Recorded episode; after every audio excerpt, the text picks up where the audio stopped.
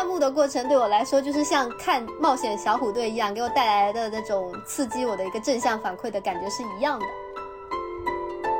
真的是在原始森林里面，然后有野猪、野猴，但是没有野人，所以他突然唱起歌来的时候，我特别害怕。清明节是人找鬼，中元节是鬼找人，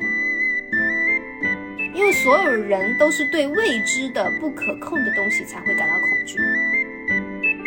所以我就希望说，通过这一期的节目，希望让大家听完之后去感受一下。文化跟文化之间，我们不需要去设置那么多的未知的揣测和过剩的想象力，我们其实是可以去看到里面的有趣的一面。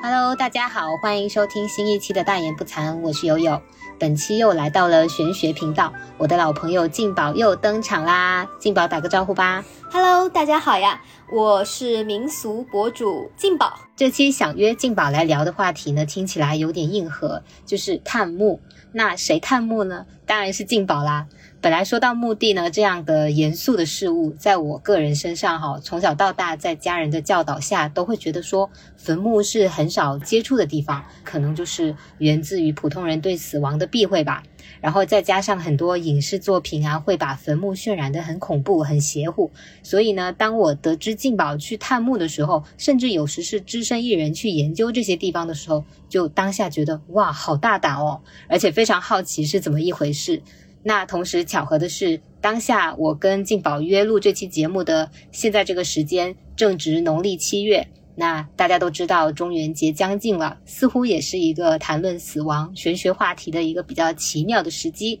那这期节目会从静宝的经历开始，聊聊有关墓葬文化、中原习俗、风水等等这些话题。那因为今天我还看了许光汉的新电影，关于我和鬼成为家人这件事，也会浅聊一下各自的感受，所以呢，这期内容会比较丰富。那友情提示，我们输出的观点是仅代表个人的，那听众们可以保有自己的判断。那也欢迎大家听后保持友好的交流，跟我们说说你们的感想。那我们就正式开始吧。静宝，你先说一下你呃近段时间都去过哪些地方探墓啊？先从你的经历说起吧。呃，其实不是近些天，应该说是这几年，因为我一直坚持在勘测国内外的墓地，包括大家耳熟能详的那些历史书上的名人的祖坟，或者是新闻头条上的那些富商们的家族的墓群，又或者是普通人们的这些墓群。其实只要是有兴趣的，有一些好玩的点的，我都会去看一下。嗯，当然，这个话题对于大多数人而言都是会谈目色变的。对对对，因为它跟中国人他禁忌的生死话题相关，而且大家其实对未知的领域啊，特别是对这种不可控的世界，其实是充满了一种没有来由的恐惧的。其实我今天跟友友来交流这个话题，我也是希望能够更新一下大家对此的刻板印象，因为探墓其实。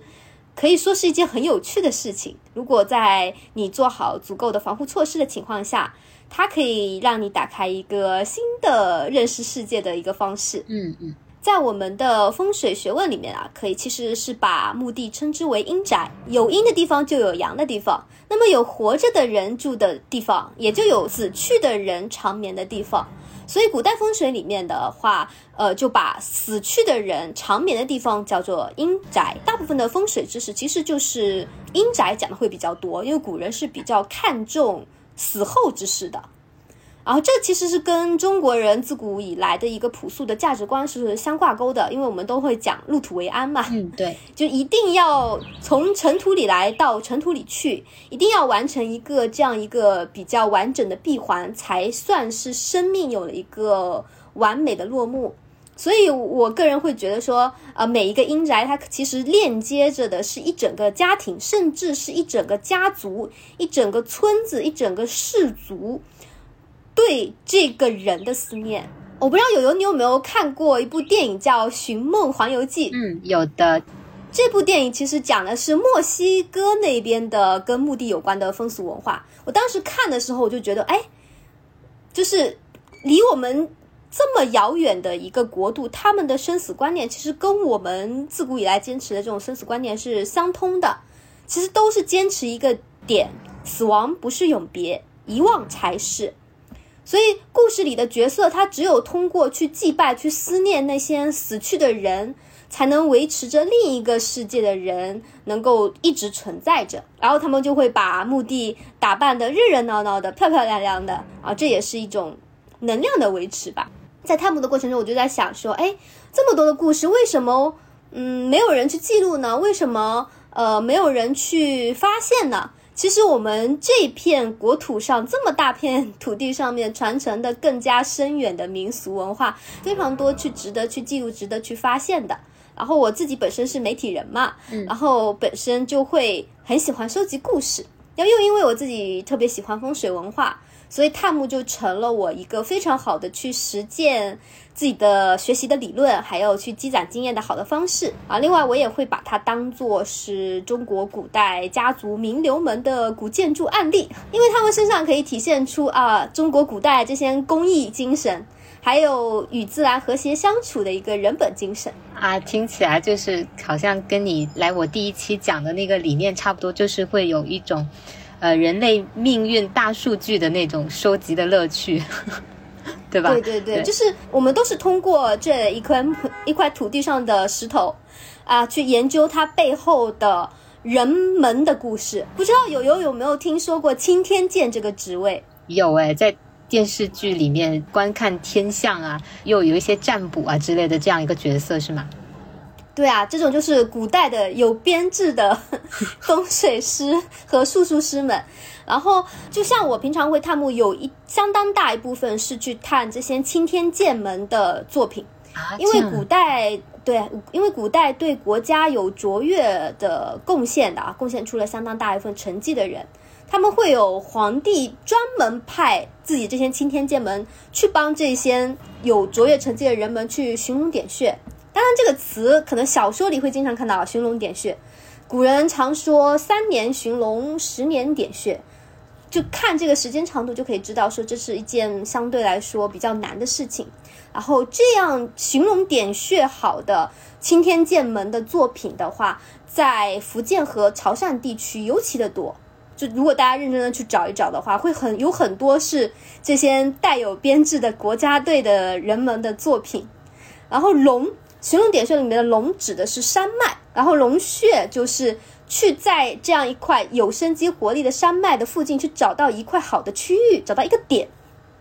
然后设置阴宅墓地，把它设置下去。然后我就会专门根据呃这些青天剑门点好的这些地方去推算一下他们为什么会选择这块地方，然后他们选择的这块地方跟埋葬下去的人的这个性格有没有互相呼应的地方，以及和他们未来的这些。子孙他们家族后面的发展有没有相关联的地方？这就是一个很有趣的去验证时间的一个过程。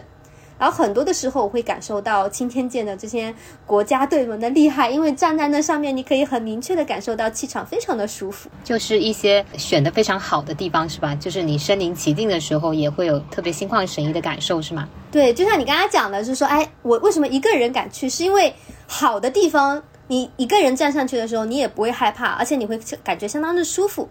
我刚刚讲到的就是说，为什么会把探墓的这些阴宅当做是古建筑案例，当做是呃古人们和自然和谐相处的一个案例，是因为你选择这块地方，你把这个人。这个家族的思念寄托在这块地方的时候，你就会去考虑这附近的自然环境，这个人的这个走的动线呀，你会考考虑这附近的水流情况、附近的山脉走向、附近的树木成长情况，它的背后一定是要有一个靠山，这样子会有安全感。它的前面，它面朝的地方一定是要开阔的，让人感到心旷神怡的。它的左右两边最好是有护眼，就好像是有左右保镖保护着你，这样也有安全感。那么你在那个上面的时候，你会感到的这块地方是有生机活力的，然后也不会有风大风吹着你，也不会让你感到阴森森的，没有阳光，没有光线。所以站在这样一块地方的时候，其实是真的是可以用心旷神怡这句话来讲。虽然我不知道。就是呃，听众们听到这个词会不会啊，感觉又更凉了？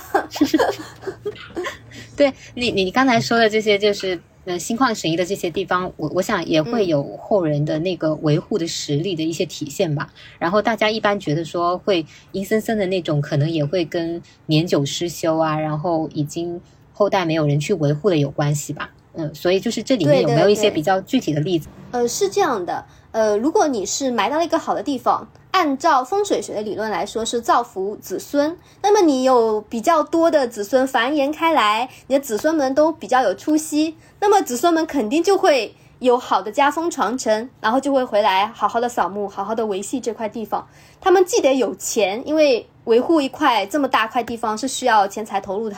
然后他们也要有权，有权利才能维护好这块地方不被随意开发。所以。去验证这块地方好不好？它其实是可以通过时间来验证的，因为后面的子孙他们的表现就很明显，你能够感受得出来。包括我去看像梅州地区的有一些氏族门的这些族地，他可能之前刚刚迁移到这边的时候。还人丁稀少，但是他们埋了一个比较好的祖坟。你到了那个时候，你会感受到那一块青草茵茵，你感受到这这一块地方的话，阳光非常的和煦。而这个时候，我就会去看他们旁边列的那种去介绍家族的发展的那种石碑之类的。我就会看到啊，他们家后面繁衍的非常非常多，几乎可能广东相当大一部分这个姓氏的人，就是都是从这里走出去的，都是从这里的子孙慢慢繁衍出去的。嗯，开所以也是很厉害的。对对对。然后如果是好的地方，就像那天新天剑他们的这些作品的话，整个山头其实还会有后人抄作业，就是有可能有其他家的人。他们知道说，哎，这块地方是得到了验证，然后这个地方是好的地方，那我是不是可以蹭一下？我哪怕不是这块地方，我在稍微偏离它一点点的地方，我是不是可以蹭一下喜气，抄一下作业？所以有的时候看到这些就是国家队们的作品的时候，附近都会有一些。就是七七八八、歪歪扭扭的，为了蹭他这一块地方的边缘线的这些后面的新人们埋下来的这些呃墓地，就这个也是一个很有趣的现象。听起来是跟家族命运相辅相成的，但这个也会跟那个氏族文化，比如说呃宗祠啊、传承啊，就是息息相关吧。如果不是说有这种风俗的，可能它就很容易就断了，就没有这种延绵的感觉。呃，这些地方在福建和潮汕地区会保存的比较好一点，因为他们本身就是以家族制，然后以氏族制牵连在一起的。对这个听起来就很熟悉，因为会从长辈那里听说祖坟的选择，包括有时候迫不得已要迁坟，那大家也都是要聚集在一起去商量的。然后包括说家里有哪个人身体不太舒服了，有时候大家也会联想到会不会是呃祖坟的选址不是很合适啊？所以从长辈那里有听说过一些些，只是嗯具体的还是不是很了解。所以潮汕地区静宝有走过哪些地方是你印象比较深刻的吗？就像你刚刚讲的，就是为了扫墓、为了迁坟，都会需要一群人围在一起来讲，这其实就是一个很有家族荣誉感的事情。然后潮汕地区的话，我前阵子刚去汕头去进行考察。然后汕头有一个，就是所有汕头人都会说的话，就是“老爷保号”啊，对，老爷保号，老爷保号，对对，所以我也去看瞻仰了一下老爷，因为汕头的老爷就是按一个一个个社区、一个村子，各各个村子里的老爷可能都不大一样。然后我去了汕头非常出名的将军爷圣地，我本来以为去的时候我会看到一个金光闪闪的将军爷的神像。因为这里这么出名一块地方啊，很多人都会去，甚至是下南洋的那些呃潮汕人回来还是会去的一个地方。我以为进去就是一座金光闪闪的神像，结果我进去的时候看到的是一个青草茵茵的一个坟墓，然后我才了解到，呃，这个将军也是由人成神的，他是一个在。这块区域里面创出了卓越成绩的，就相当于是受封了，就是被因为他做了卓越的贡献，被老百姓供成了神。越供越久呢，这块地方就感觉沾了灵气，然后大家就把它打造成一个类似于庙一样的地方，然后有很多的阿公阿婆都在那边供果子呀，然后供花呀，然后大家都拜在那个墓地面前去点香上香。去许愿，然后我也去跟着走了一下流程，而且你很明显的能够看到那一个墓地是有生机活力，因为它背后的青草是我在汕头见到的最漂亮的一片青草地，特别特别的绿，就是你不需要用滤镜，你都可能感受到饱和度最高的那种绿色。所以我觉得，呃，大家不用害怕，因为有很多的知名的名人的这些墓地。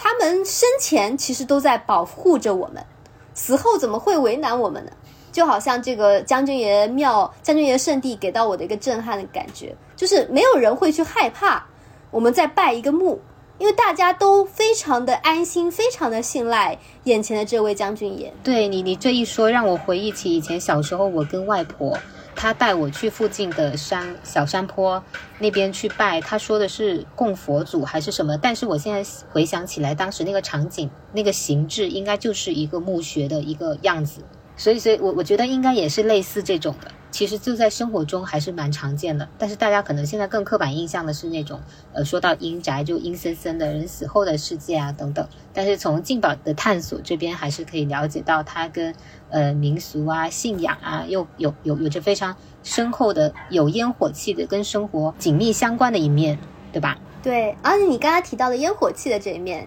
在普通人的墓地里面，其实可能感知的更加明显一些。呃，如果是在潮汕地区啊啊，或者是在福建地区这些多山的区域，就不会像那些公墓一样必须齐齐整整的站一排，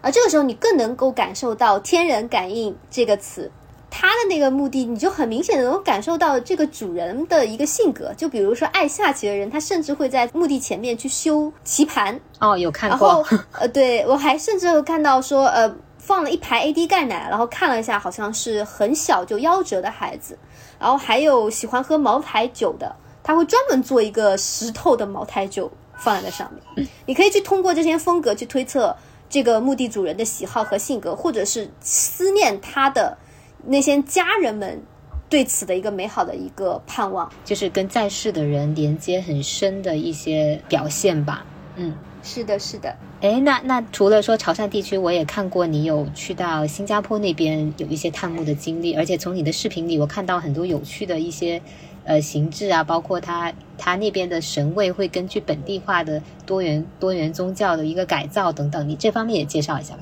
对，前不久呢，我刚刚去了新加坡，跟着新加坡本地的朋友一起去探了墓，然后那一块墓地是埋葬着十万以上的华人。只有华人，就是只有下南洋的这一批华人族群留在了新加坡的这群华人族群埋葬在这里。这一块区域里面，既有非常响当当的人物，比如说在下南洋这边的富商啊，华人富商，也有像李光耀爷爷啊这种政治人物的祖坟，也有很多很多的普通人。所以我就在这个探墓的过程中，有了非常非常多有趣的一个发现，就好像我前面讲的。就是新加坡前总理李光耀的爷爷，以及新加坡的现总理 李显龙的曾爷爷，都是同一个人。他那个祖坟就非常的低调，因为按我的所有人的一个刻板印象，好像之前出了大人物的这个祖坟必须是超级大、超级排豪华，啊，一定是非常豪华。但没有啊，没，我们是走了爬了一非常非常的陡的一个坡，然后坡上全都是草地啊、树藤啊什么的，然后爬到那个地方。那个地方也没有特别多的修饰，而且当地的守墓人也跟我们讲说，他的一个后代其实蛮少去照顾，再回来再扫墓再照顾的。然后，但是我们会看到那个呃墓地上面摆着一个非常新鲜的镇墓石，所以我推测应该有其他的人过来张扬过他的一个神龙。这也蛮有趣的，就是好像因为这块区域本来就很少人来。就是很少人会来新加坡的郊区来看华人族群一个个看过来，然后居然有跟我爱好一样的人还来这边还摆了个镇墓石。镇墓石是一块石头放在那个墓碑上吗？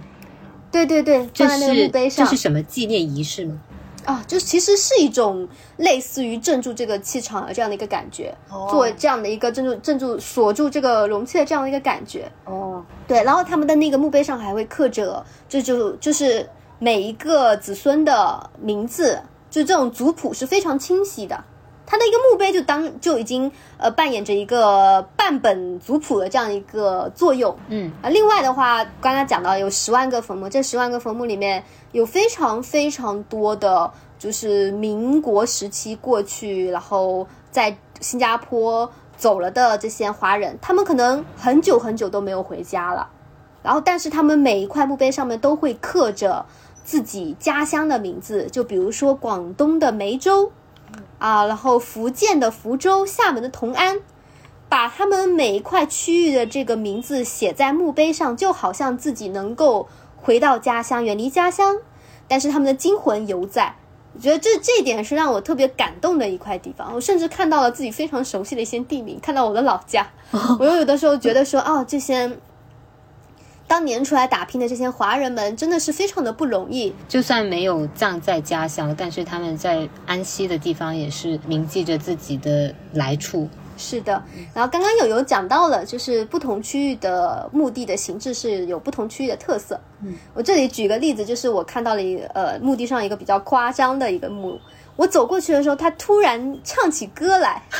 这是我探墓这么多年以来我最害怕的时候，因为真的是在原始森林里面，然后有野猪、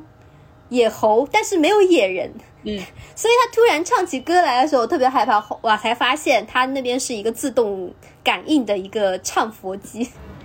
这然后走个真的很过去定惊悚，好吗？睛一看，对对，他突然唱起歌来，然后真的是吓到我。然后走过去看的时候，发现是一个清朝官员，他来到了新加坡，那时候就做不了官了嘛，所以他转行做了医生，这个跨度是不是很大？对然后这医生也是一个比较有社会地位的嘛，毕竟是悬医济世救人的。然后，所以我看他的那个坟墓也做得非常的大。然后他有一个非常有趣的特色的设计是，他给自己的坟墓左右两边都设计了一个印度人守卫，做的真的是惟妙惟肖，而且非常的高大，就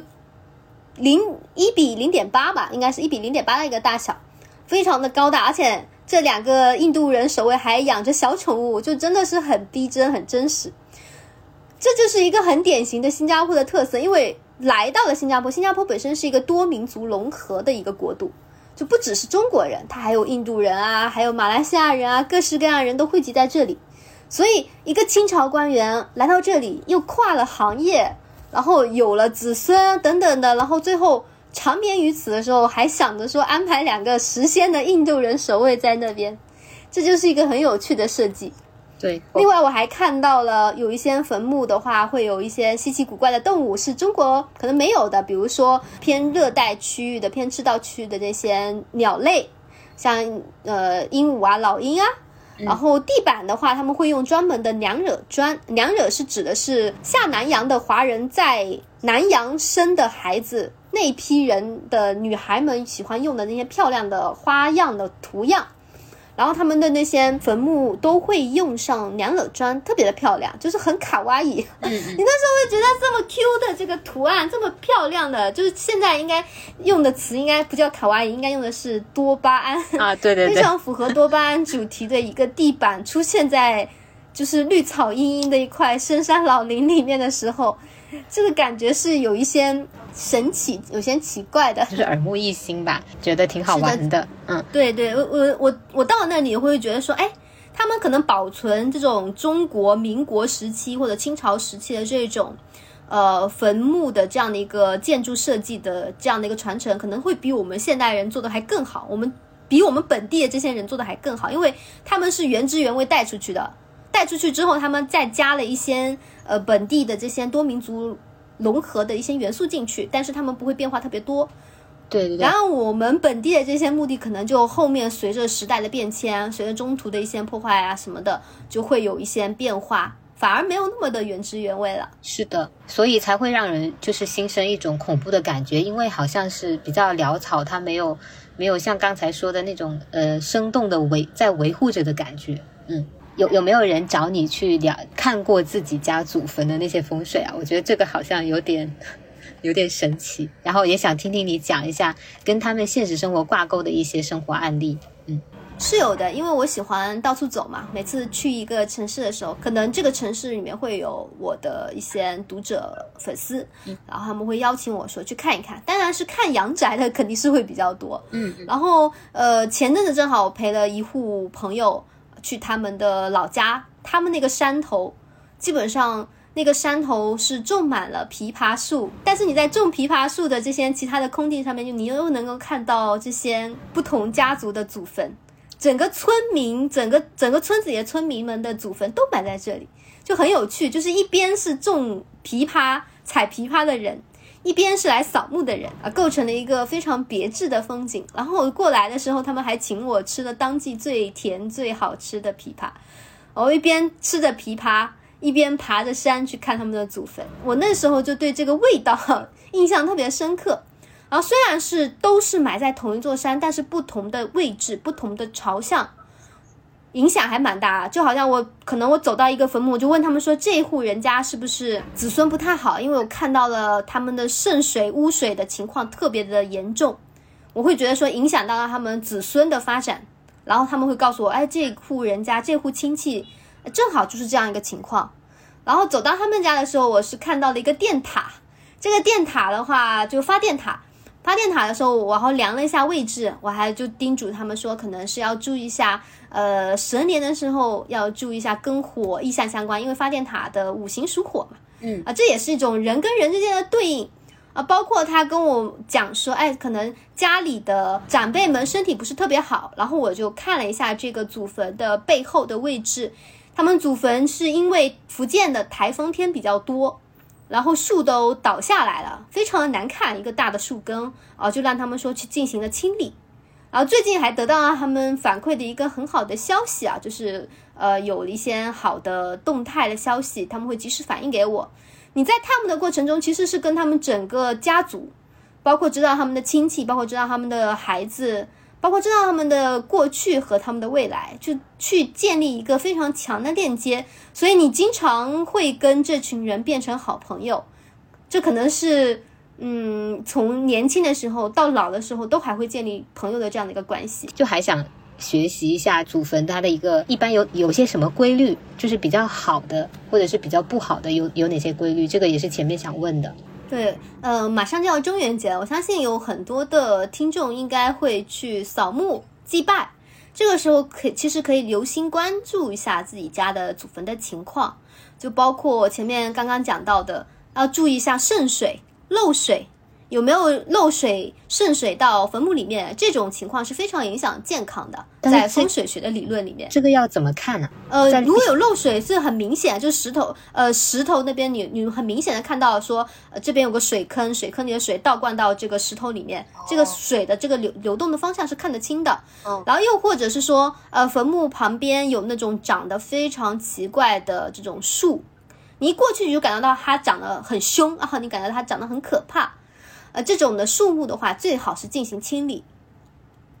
嗯，其实我到现在都坚持，就是风水学，它就是一门科学，它是一门自然科学，它讲究的是天人合一，是一个天人感应，是人和自然和谐相处的一门学问。所以，祖坟也好，就是阴宅也好。就是要注重的是和自然能不能形成一个好的搭配。如果周遭的环境有污水、有脏东西、有那种长得奇形怪状的东西，没有清理好的话，肯定是会对我们 我们自己过去的时候都会有那种不舒服的感觉，更何况是长眠于此的先人呢？嗯，这个时候是还是要注意好的。然后比较好的，我自己只知道一个背山靠水哈，然后还有一些大家比较。就是不常知道的一些小秘诀之类的就是大家在比如说那些青天剑比较优秀的作品里面，都一般会出现一些什么样的设计？我可以举个例子，就在我新我在新加坡的探墓过程中，我也看到了本地一个非常有钱的商人，他的一个祖坟，他做了一个水聚明堂的设计。什么叫水聚明堂呢？就是呃左右两边的水都会流的，就好像是一个拥抱。把你前面的这一块空地怀抱起来，然后我在那个当地的富商那边看到一个超大的版本，然后守墓人还跟我说，野草之前没有这么猖獗的时候，它还会在这里面游泳，因为这个水真的很干净又很很大很深。然后水聚明堂的作用其实是，嗯，旺财，因为很多人会觉得水等于财，然后流到了正前方，给到我们一种感觉，就好像是水意盈盈，才流到了我的家门口的这种感觉。哦，对，这其实是一个很特别的设计，有很多的祖坟他不会想到这一块。对，可能也没这个条件吧，可能最多就是在山背背靠着山，那要要要有这么好的地方，要能设计水聚明堂，也要有一定的财力和就是话语权才能做到吧。是的，而且，呃，它不只是有玄学意义，它还可以有防火。就比如我祭拜的过程中，我还可以用这个水来防火，而且它还有排水作用。因为刚刚讲了，就是说如果有水坑啊什么的，很容易会有渗水啊、漏水的这种情况。嗯，但是它这种有前面这种水渠道的话，它可以把上面就是从山上往下，因为你刚才讲到的是背山靠水，所以它一定是在一个相对来说有坡度的地方。有坡度的水，它从山上慢慢往下流的时候，如果没有得到一个很好的一个河道的疏导，它堆积在那边的时候，就会变得脏兮兮的。对，所以我刚刚说的这样一个设计，它其实也是有一定的科学道理的。映照在我们生活中，比如说去到一些地方，你感受那个磁场，我觉得也是同理的，对吧？嗯，是的，所以我们现在虽然聊的是阴宅，但是后面我我也想跟静宝聊一下，比如说我们现实生活中的一些风水的知识，可以等一下也再展开聊聊。然后刚才你已经讲了，你为什么特别喜欢探墓哈，也是跟研究这个呃人类命运大数据有关。那关于你为什么不害怕呢？是因为你去到的这些地方，其实更多的都是一些比较好的呃设计作品吧。我如果我我我也把它当做一个作品的话，嗯，所以你会去更正向的去理解这些地方。但是我还是想说，就是呃墓地这样的地方其实还是比较阴的。你呃为什么不害怕呢？或者是说你自己有没有一些注意的禁忌？就是只要不去触犯就可以了。其实比较少，真的是比较少能够看到女生在做这个事情。这个东西我是承认的。我之前有看到我的风水老师，他打开手机，他手机里面有几百张各式各样的墓地的图。他跟我讲说：“你看，你看麻木了，你就会觉得这些东西都是蛋糕款式图，各式各样的蛋糕，有没有这种感觉？”嗯，我就觉得他这个比喻给了我特别大的一个影响，就是当你把它当做一个很平常的东西，把它当做一种设计作品、设计款式的时候，你就不会有特别害怕的情绪。因为所有人都是对未知的、不可控的东西才会感到恐惧。我对它非常的已知，我知道它的这个设计原理，我知道当初这些工匠为什么要这么设计，我知道这个主人的一个前世今生，我对它没有特别恐惧的情绪了。行走到山间，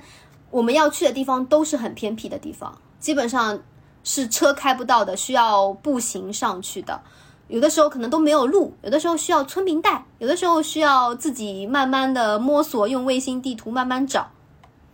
这个过程其实是一个探险的过程，啊，我也会跟一些老师们、老师傅们去学一些防身的技巧啊，比如一些口诀什么的，就是保护一下，就是金钟罩铁布衫，保护一下自己的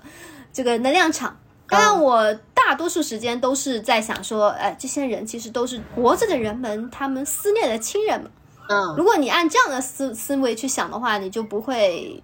特别的害怕。而且去这些地方的时候，我都是抱着非常虔诚的来学习的这样一个态度，我不会把它当做简简单单的一个文化符号。我过去的话，我会好好的去参与祭拜，我会我真的会去祭拜去拜一拜，不会去乱踩路上的纸钱，不会说不礼貌的话，我去跟他们讲清楚，我今天是来干嘛干嘛的，希望能够给个方便。哦，去表达一下我的这样的一个诚意。另外，我觉得我自己身我的体质还算比较特殊，因为所有见到我的就是做玄学的人，见到我都说我是一个阳性力量很强的人，就是一个生活中包括友友你也跟我打过交道，嗯，我就是一个呃非常像小太阳一样的人，就是太阳是根本不怕这些东西的。我以前跟同事们去做呃乡村的这些。采风之类的事情的话，经常会去一些少数民族区，啊，他们的这些祭拜的风俗，有的时候是相对来说看起来你会比较害怕的那种。对，可能到的时候，整座山头都在扫墓，都在祭拜烧纸钱。对啊，这个气氛可能还会有一些比较恐怖一些民俗音乐，它会显得不太日常。就这种情况，就是会给人一种震慑力量。对，然后这个时候我的这些同事们都会抓紧我的手，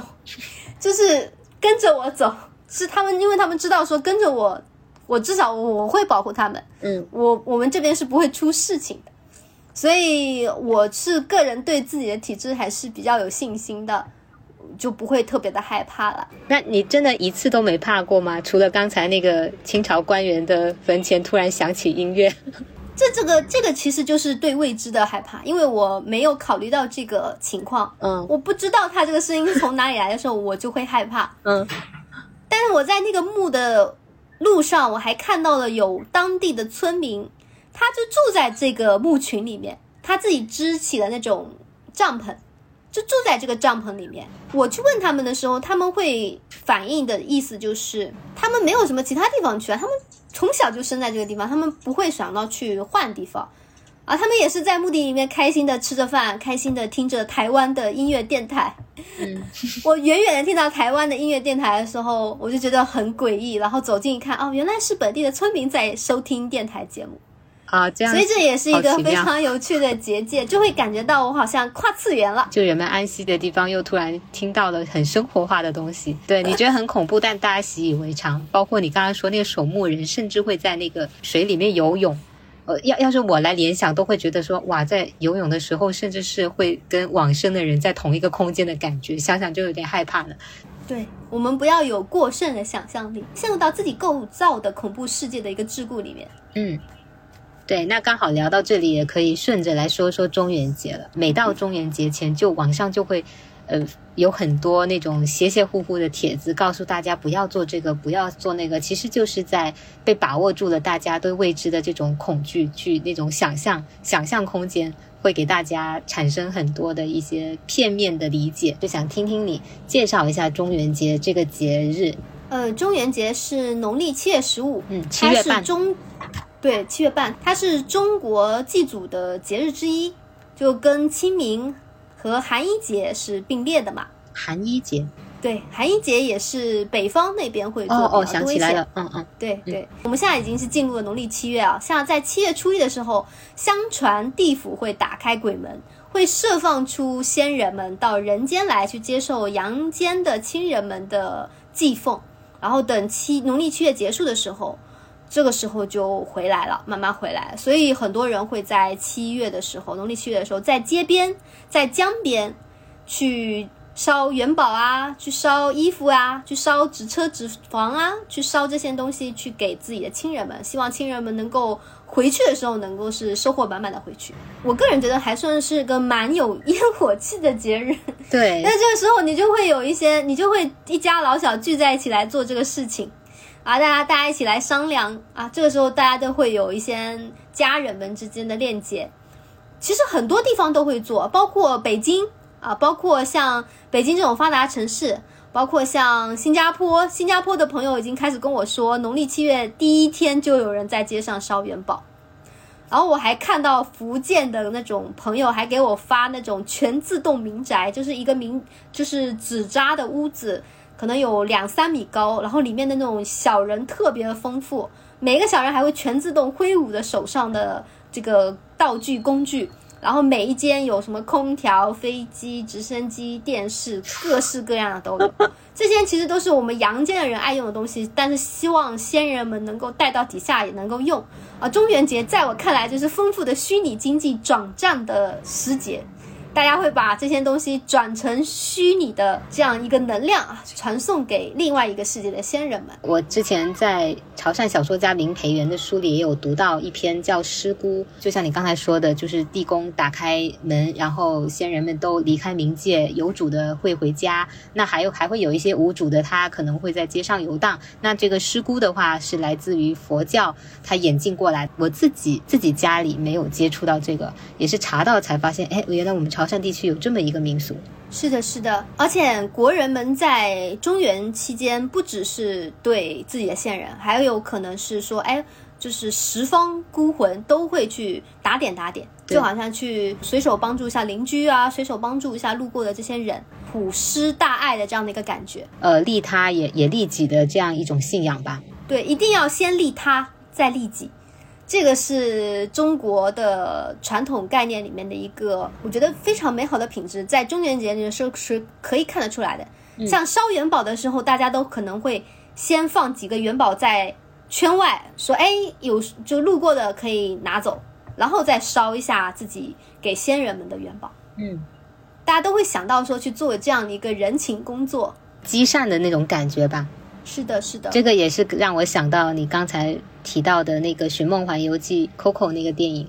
只要还有人记得离世这个人，或者是还有人能够施以一份善意，他就还会被这个世界所惦记着，也是一种美好的念想吧。所以如果这样说，其实我们中国的中元节也可以像墨西哥那边的那种亡灵节嘛，那样一种其实是比较温情的对这个节日的理解。是的，就是我们中国其实也是有像《寻梦环游记》一样这样一些热闹的场面。直到到了中元节，可能大街小巷大家都在烧着元宝，都在进行虚拟经济转账工作，所以这个这样一个画面其实是可以把它艺术化创作的很美好的。对，像日本有他们的百鬼夜行，像刚刚讲墨西哥有他们的亡灵节，我们中国有我们的自己的中元节，只是说我们把这个中元节想的有点妖魔化，或者是把它束之高阁了，就很多年轻人他就会天然的不敢提它，对不，敢去讨论它，然后把它当做一个禁忌的话题，是，就好像去对待坟墓一样，感觉好像就是我能不看我就不看，能不碰就不碰，我能不去就不去。对，这其实是有一点刻意的排斥，就往后可能能见到的这种坟墓啊，其实是会会越来越少嘛，就对随着城镇化的这种改革。但我希望这个习俗的这个心思，就包括对先人们的感恩的心思，还有利他之后再利己的这样一个大爱的情怀，我希望是能够一直传承下去的。至至于大家有时候会传说说中元节那天晚上不要出去，可能也是基于这样一个文化背景，大就是觉得不要去碰到鬼这种这种恐惧心理吧。然后，但是大家现在越越传越邪乎，就只留下了比较妖魔化的方面，所以可能有些人就遗忘了它本身也有比较温暖的一面。嗯，如果这个传说是真的，那么他所有的这些鬼灵们，其实都是很多很多个家庭他们思念的亲人，所以我觉得他们没有什么好怕的。中元节是就是有一句话，我觉得讲的很好，就是清明节是人找鬼，人专门去呃坟墓上去扫墓；中元节是鬼找人。地府门大开，然后仙人们上阳间来找自己思念的亲人。对所，以这样的一个文化是是跟中跟清明节的氛围其实还是有点不一样的，就会产生很多的叮嘱。大人们希望你晚上不要太晚回家，然后不要去河边，不要去水边。这些其实都是很有道理的，毕竟夏季嘛。嗯，夏季的话，这个时候的能量都是偏阴的。大家如果是本身这个能量场就比较弱的话，我我也的确是比较建议说，农历七月期间晚上就不要玩的太晚了。哦，就是从能量场的角度，在这个时节人会稍微弱一些，是吗？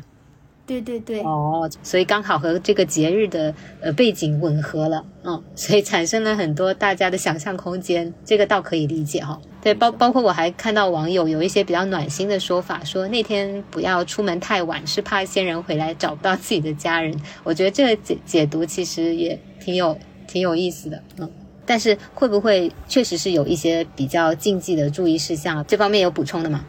那我接下来就给大家来分享一些民俗方面的需要注意的，就是自古以来传承下来的需要注意的点。因为农历七月是我们传统的鬼节，所以这个时候大家就会想说啊，可能大街上飘着各式各样的仙人们。嗯，晚上如果是有听到别人喊你的名字的时候，是不要回应的。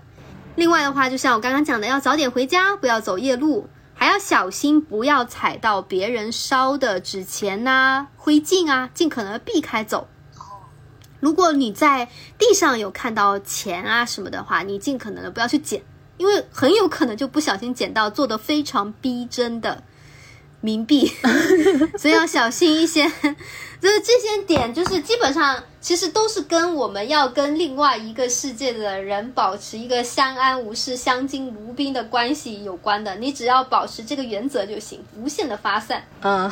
那中元节就就先聊到这里。然后你刚说到说不要随便剪这个，也刚好呼应了今天我看的那个电影，你也有看哈？台湾的那个。关于我和鬼成为家人的这部电影，许光汉主演的，他比较有意思的点就是他集结了好几种元素，比如说人鬼情啊、同性恋啊、警匪片等等。那我比较感兴趣的就是他关于死亡和冥婚的那一部分。他为什么会被冥婚盯上呢？他就是在办案和追追那个匪徒的过程中，在地上捡了一个红包。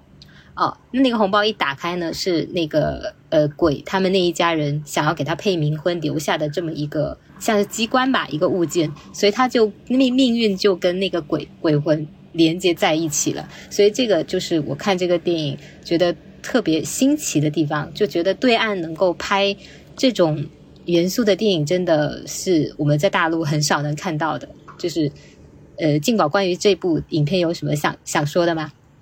我看完只有三个大字，很羡慕。嗯，我非常的羡慕，因为我自己是媒体人，我非常的羡慕。他们能够把这些民俗元素完全的搬到大荧幕上面。我在我看过的每一部电影跟每一部电视剧里面，几乎都会出现宫庙的场景。这说明去做这些民俗活动已经是渗透到台湾人民的生活中了，所以他们就觉得这是件很日常的事情，日常到就好像去便利店买东西一样。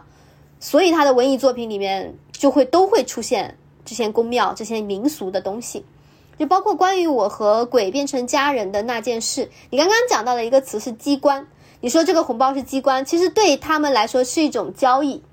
就是我已经付出了钱，你要完成，你拿到这个钱，你就要完成这个任务，它就有这样的一个作用在。所以，我我前面讲到说，让大家去小心，呃，不要乱捡红包，其实也是这个作用，就是你拿到这个钱，你就说明你收的这个钱答应他们做某件事情，嗯，这是民俗活动里面的一个约定俗成的一个规则。然后在看这个鬼的这个故事的时候，我就觉得说，真的是要抱着相对来说撕掉标签，完全相对平等的、尊重的去看我们可能害怕的，看我们可能觉得稀少的，看我们觉得可能觉得小众的群体。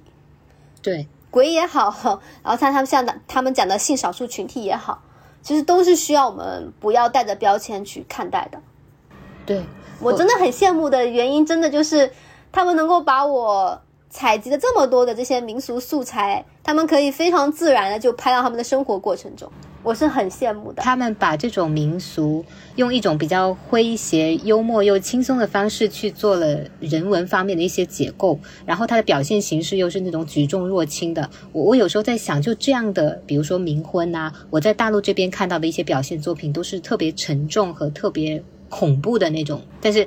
呃，他们这边就是把人和往生世界的一个连接的拍的比较日常化，会会比较轻松一些，所以这个就是让我觉得很很新鲜的一个地方，所以也是你说比较羡慕的一点，就是他们能够拍得出来这一方面。嗯，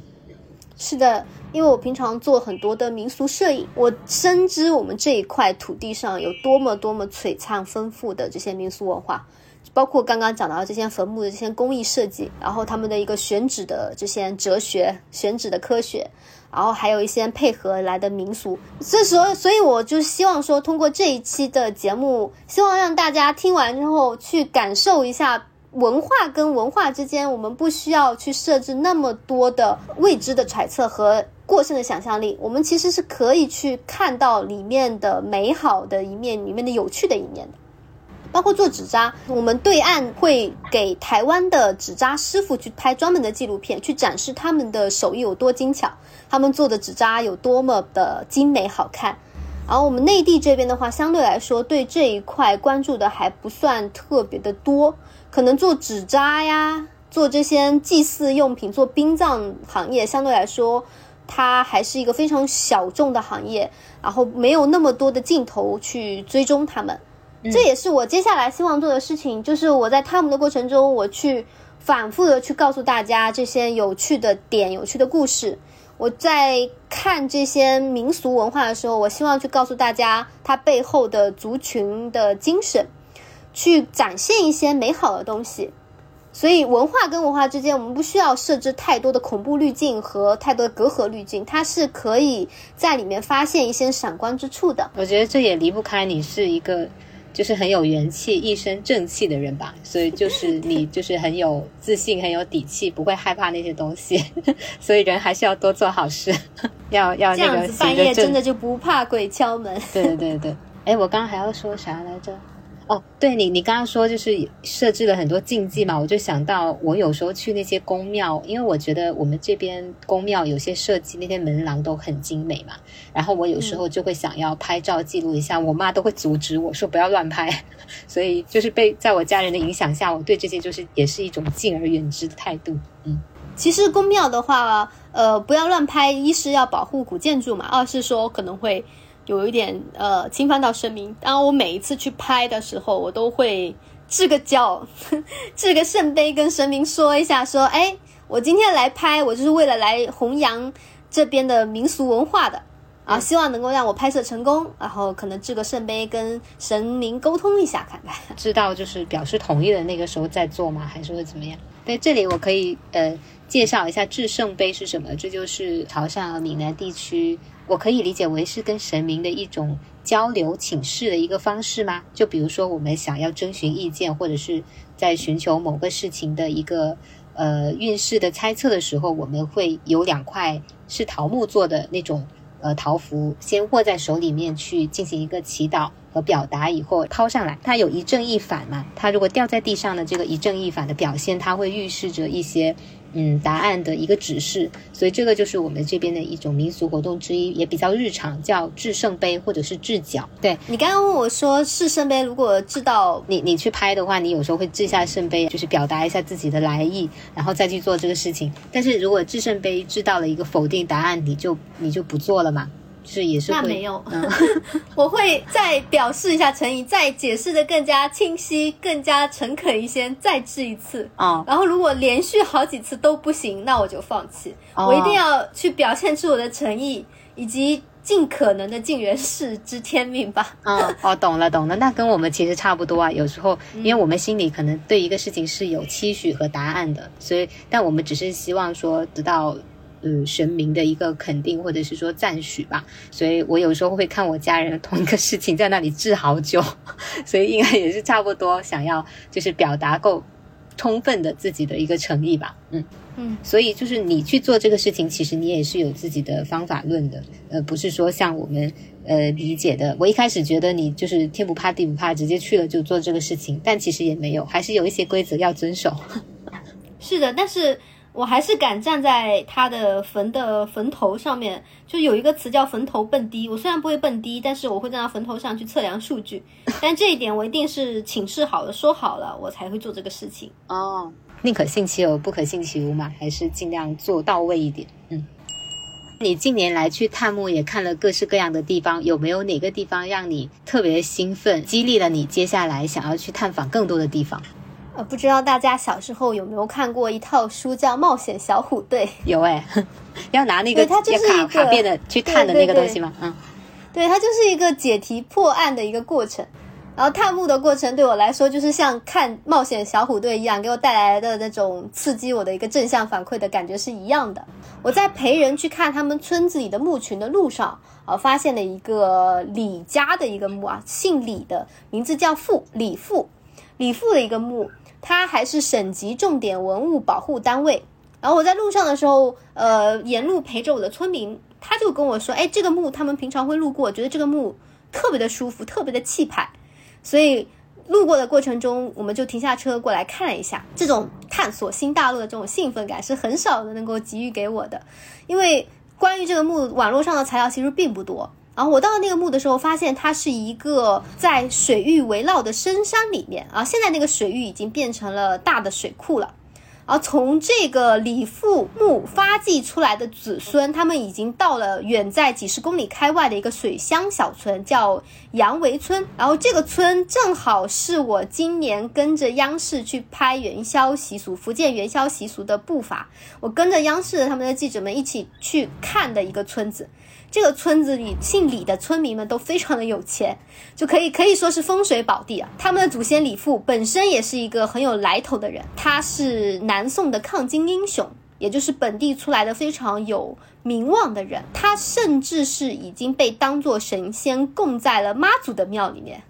也是一个由人成神的一个经典的案例，有这么牛逼的一个祖先，然后有这么强大的、这么有钱的一群子孙，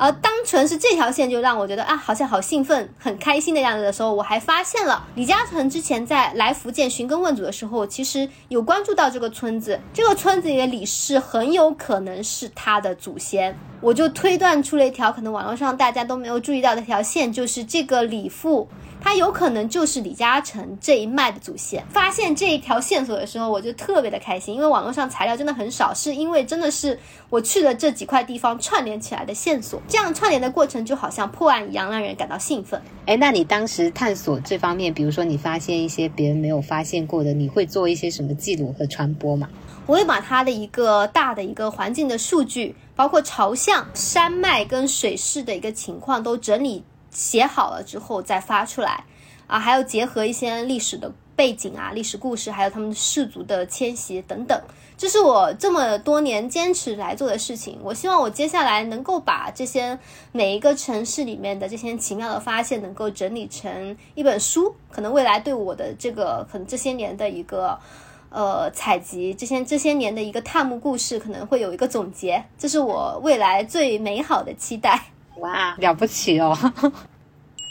那刚才前面我们聊了这么多赛博居住空间的风水讲究哈，从祖坟中可以看出很多的门道。那触类旁通到我们的日常生活中，应该也有很多需要注意的风水知识吧？然后像我个人的话，其实在家人一些呃日常的简单的交流中，也会知道一点点。所以我想先抛砖引玉一下，比如说我们选房子的话，这个房门不要对着楼梯。然后我们去到一个地方，要尽量选择那种光照通风比较好的。如果你去到一个地方，你觉得就是心里有点点压力，有一种嗯惴惴不安的感觉，那这个地方你就不要久留。像诸如此类的，呃，从我家人那里都多多少少有听说。但是比较科学系统的呢，今天想听静宝来给我们补充一下，比如说我们日常的居所啊，我们的办公室啊，后有哪些要注意的？嗯。其实我要首先提出一个非常重要的概念，就是选择比后期改造更重要。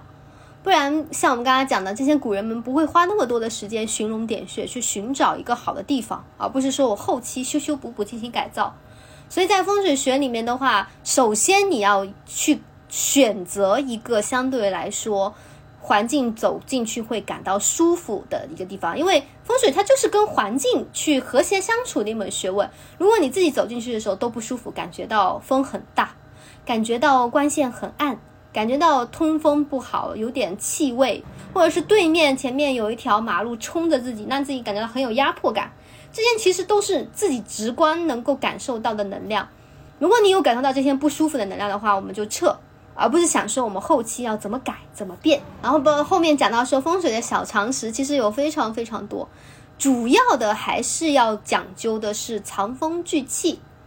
就是我的一个风进来的时候，不是在你房间里面大刮大吹一览无余的吹，而是在整个房子里面相对来说有迂回的停留在这个地方，每个房间里面都是通风，但是不是风刮的非常大的。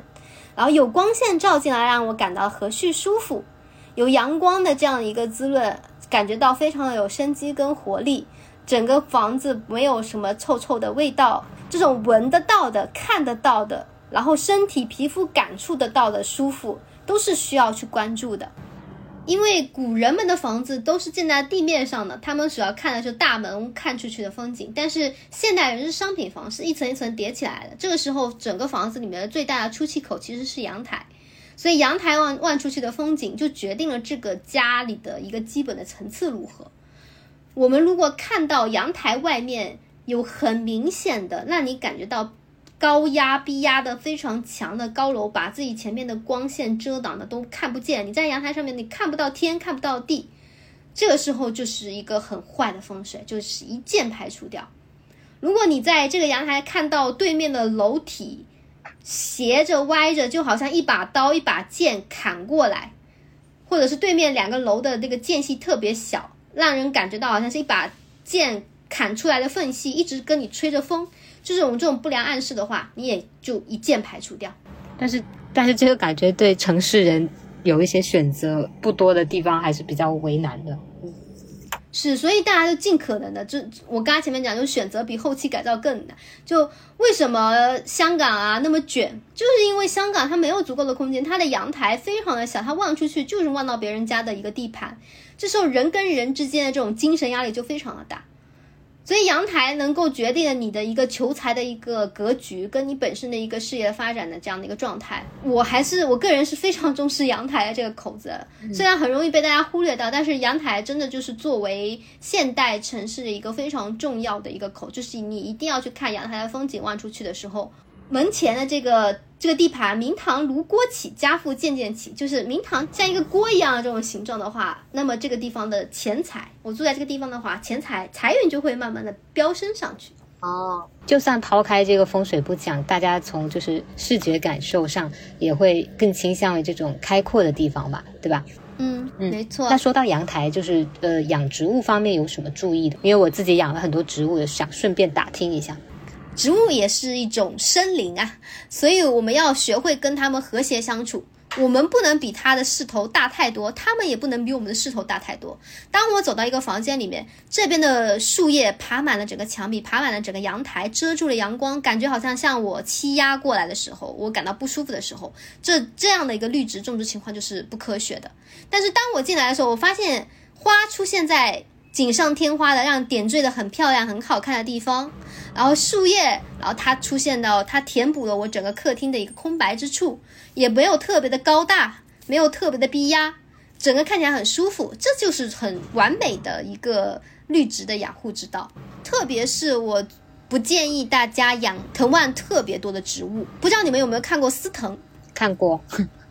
对，丝藤它就是。藤条变的，我觉得这个妖怪的文体选的特别对，因为藤条太多，真的会感觉到有一种被束缚的感觉。然后，如果你去种那种藤蔓特别丰富的这种绿植，它们会盘踞到你的各个角落，它们生长速度特别快，繁殖速度特别快，会遮挡住阳光，遮挡住风。这个时候你会感觉到好像被他们捆绑住了，在被他们束缚住，这样一个意象，这样一个心理暗示是特别不好的，在风水学里面是容易带来口舌是非的。所以养绿植的话，我不建议养那种藤蔓枝枝绕绕特别多的这种植物。又学到了，最近哈就是也看到一些家居设计方面很风靡，设计一个拱门，但是又听说这个其实不是很好，这个有什么讲究吗？哦，我也不大建议用拱门。拱门我是非常不推荐，因为它直接就映照了就是殡葬的设计的款式，所以会有这种不良的呼应。其实风水的学问就是呼形鹤象，就是你看到什么形状，心中产生了什么样的心理感应。如果你一直看到这样的一个形状，你就会心里一直会有这样的一个感应。这个感应可以是积极的，也可以是负面的。所以尽量的少在自己的房子里面去设计那些让自己容易产生负面的心理感应的一个设计。所以就是如果比较讲究风水的朋友，可能就可以注意一下。不过这个也是呃个人选择。就如果你你你设计完以后自己觉得很舒服很舒心也没有问题。所以这里只是从风水的角度给感兴趣的朋友做一些补充。嗯。好的，那风水这块就先聊这么多。静宝在这块也是特别有热情哈。静宝也聊过自己的性格，说好像天生很想做无人机，想要去从比较高处的地方去看比较开阔的视野，去了解这种和历史对话的一些文化。所以这块嗯，也想听听这些游历会怎么作用在你的日常生活中。然后你接下来还有什么研究和探访的计划呢？好的，因为我是媒体人。然后我就很喜欢跟各式各样的人交朋友，去采集各式各样的族群的故事，这些故事都会丰富我对世界的体验。那么像我前面讲，去探墓也好，去采集风俗文化也好，生与死、阴与阳、传统的和现代的这些拥有强烈的冲突的结界。都会丰富我对世界一个更广阔的一个认知，就好像你刚刚讲的无人机这个概念，因为我经常跟我的朋友说，我可能上辈子就是一架无人机，因为太喜欢站得非常高去拍全景，我特别喜欢去研究这个世界的山脉跟水脉的流向，特别喜欢去研究一个大的自然环境的一个养成。就在我看来，城市也好，郊野的环境也好，它其实都是活着的生命。不管是弯弯绕绕的山脉，还是川流不息的马路，都是这一块土地的血液。然后高楼也好，高塔也好，都是这一块土地的筋骨。所以穿梭在这里面的森林，就好像是细胞一样在进行新陈代谢。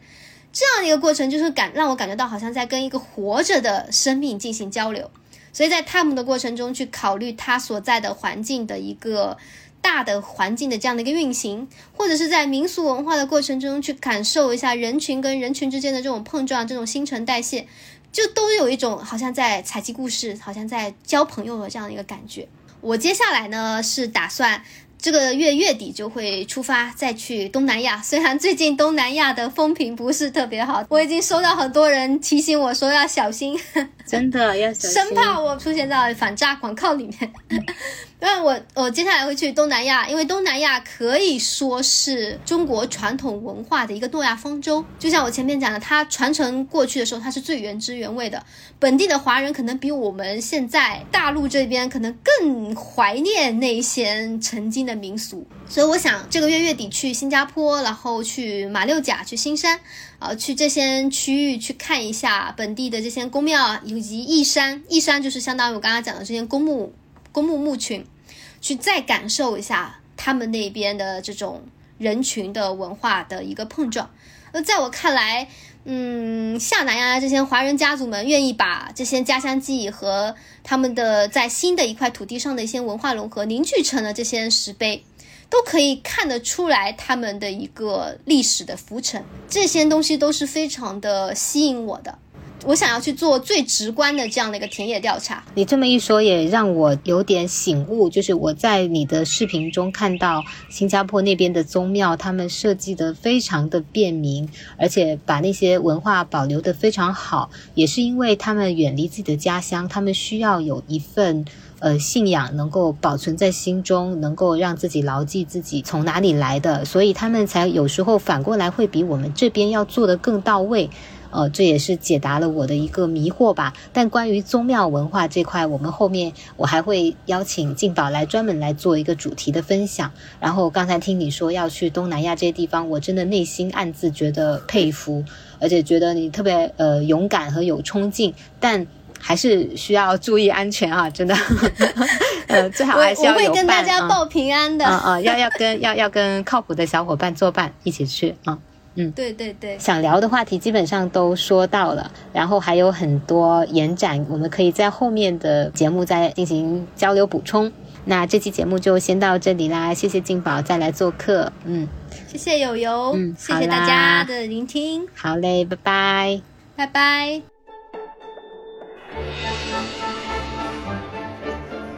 现在找你看风水的人多吗？还是蛮多的，但是大部分人的这个追求都还是在阳宅上面，就是阴宅会比较少。但是有阴宅的，就是家里会有专门的这种祖坟，有这种祭扫的文化的，基本上都是很重视风水的人。一般找你看，比如说阳宅的风水的话，你是需要去到实地吧，还是怎么帮他们做这个判断？就这当然最好是实地看，但是受到这种交通影响的话，我现在会用各式各样的高科技来解决这个事情。首先，你可以用卫星云图、卫星地图去判断他们所在这个小区的一个大体的情况，包括有些人可能他不懂那个河流流向。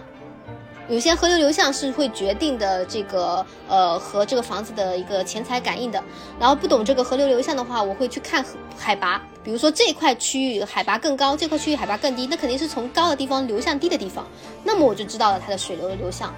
这是一个判断的方式。然后另外的话，我还会让他们从门口开始一进到底的每一个房间的那种视频，让我充分的了解到这个房子的一个结构和看起来的这种状态跟情况。也会教他们用指南针去量一下这个房子的朝向，然后我自己会做一个完整的 PPT，去把他们这些采集到的数据，把他们给到我的视频也好啊，他们给我的定位坐标，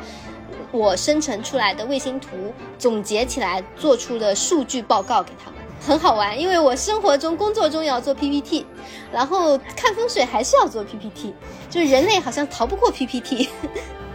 这个是一个专业的一个体现吧，这个真的有点刷新我的认知，因为我印象里这种玄师，呃，风水师啊，可能就是像赤脚大仙一样，就是口口相传给你讲两句，但是像你说这样要专门做勘探的，呃，综合型的一个方案，真的是有点刷新我的认识了。是的，这就是我觉得新一代的研究风水的朋友们。可以跟老一辈的人拉开差别、拉开差异的一个很重要的点吧，就是我们可以更加系统的、更加有规律的去总结我们考察到的内容。我们可以去通过各种科学工具、无人机去判断这个山脉走势，我们可以用卫星图来看这个大的一个环境，我们可以用各类的工具总结在一起去分析这些数据。现代竟然已经给了我们这么发达的。这种工具科技发展，那么我们为什么不利用起来呢？我们为什么不去展现出我们相对来说比老一辈人更强大的这样的一个信息处理跟展示能力呢？所以我是坚持会去做一个比较完整的、比较详实的一个数据报告给到对方，这也是我个人觉得我的处事上面的一个优点。风水这个学问。也是一直在与时俱进的。如果在路上看到有人在飞无人机，说不定也是在看风水呢。是的，是的。